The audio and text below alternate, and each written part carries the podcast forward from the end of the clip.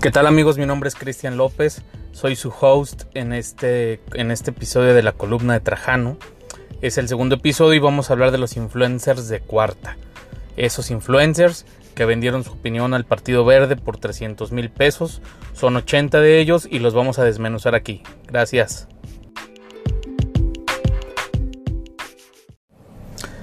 Influencers de cuarta. Así es. Vendidos. Eso es lo que son Ponerle precio a tu opinión habla de tu falta de interés por lo que pasa en tu país. Es el escalón más bajo de la ciudadanía y es que nada se diferencian estos influencers de las señoras de colonia que dan su INE por una despensa, las que tanto criticamos. Tal vez, y solo tal vez, la única diferencia es que la señora lo haga por necesidad, porque tiene que darle de comer a sus niños y porque es víctima de los mismos sistemas políticos que la gobiernan. 300 mil pesitos por dos historias donde decían yo investigué, yo analicé las propuestas, por favor, si eres un influencer tampoco me vengas a decir que ahora pues eh, te salió un destello de analista. Son 80 personajes, 80 influencers que por 300 mil pesos nos da un total de 24 millones de pesos gastados por el Partido Verde en plena veda electoral. Veda electoral significa que hay una prohibición del INE de difundir manifestaciones a favor de cualquier partido o cuestiones que estimulen el voto a favor de alguien. El INE debería de multar a cada influencer por lo menos el triple de esos 300 mil pesos.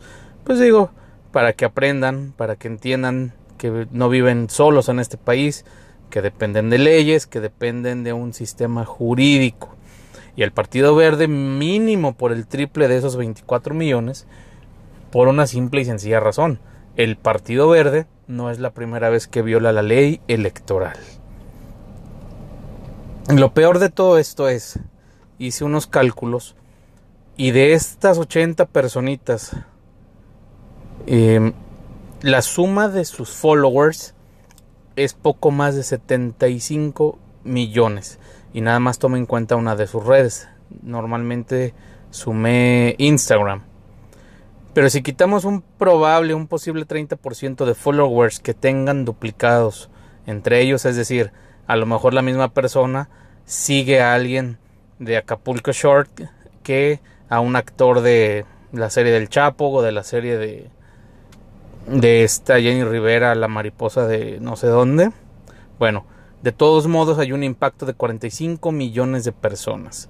El Partido Verde pasó del 2016 de 16 perdón, del 2018 de 16 diputados a 48 y no creo que precisamente por sus propuestas o por gente muy decente en sus filas o porque hagan buenos gobiernos. Debe sancionarse y regularse ejemplarmente el uso de las redes en veda electoral, porque hay quienes invierten más en este periodo de prohibición que en el periodo legal. Ahora bien, afortunadamente hay más mexicanos ejemplares que pusieron en su lugar a Morena en la Ciudad de México, por ejemplo, al PAN de Tamaulipas, o que trasladaron sus votos del PRI a Morena allá en el Pacífico. Creo que esta vez los mexicanos decidieron con más criterio excepto por este porcentaje de diputados que consiguió el verde. México no se hunde como conclusión, México no se hunde, pero aún no se salva. Eh, si efectivamente se le, quitó, se le quitó poder a Andrés Manuel López Obrador en el Congreso, también es cierto que Morena gana 11 gobernaturas. Entonces, no podemos echar las campanas al vuelo. ¿Qué se requieren? Urgen nuevas fuerzas vivas que motiven a la patria a ser lo que era y nunca debió dejar de ser. Urgen mexicanos con valor.